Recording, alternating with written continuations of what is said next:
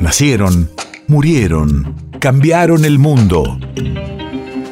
En Nacional Doc, siempre es hoy. Siempre es hoy. 11 de mayo 1905. Hace 117 años fallecía en Roma, Italia, el salesiano, aspirante al sacerdocio de origen mapuche, Seferino Namuncurá.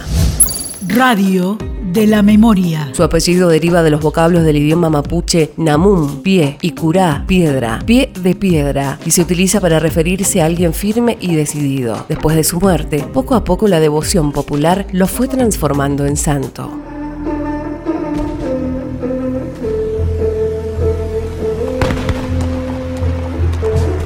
desierto no se conquista, se ocupa.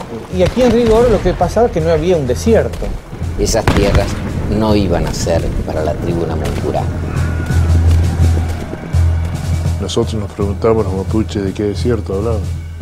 En realidad no había un desierto, acá habían personas. El genocidio que se vino a hacer pues mataba a la gente sin lástima. La consigna era o perecer, una, y la otra era integrarse en las mejores condiciones posibles. Fueron objetos de un despojo total de un atropello La cruz entró con la espada. Pero que también formaba parte de un doloroso proceso de reacomodamiento en este nuevo universo. En el medio de todo esto hay alguien que es Seferino Namuncura que abraza la religión católica. Si usted, el gran cacique Namuncurá, lo permite, llevaré a Seferino a Italia. No sé si era bueno llevarlo a Roma o no. Yo creo que fue más una decisión de decir, es parte de la evangelización que estaban haciendo en el sur. Seferino era una persona muy importante, era hijo de uno de los caciques más importantes de la Patagonia. Yo prometí que caminaba hasta Fortín, o sea, 500 kilómetros. De ahí es mi gran devoción y mi fe a Seferino. Hoy mi mujer camina. Vivían en una pobreza extrema. Y Seferino se da cuenta de esta situación, con una intuición sorprendente para un chico de 11 años. Papá, fíjate cómo estamos.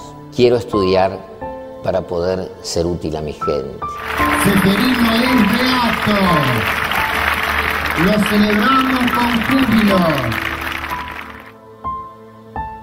Y en la última carta que le escribe a su padre, Manuel Namuncura, le decía, papá, volveré. País de efemérides.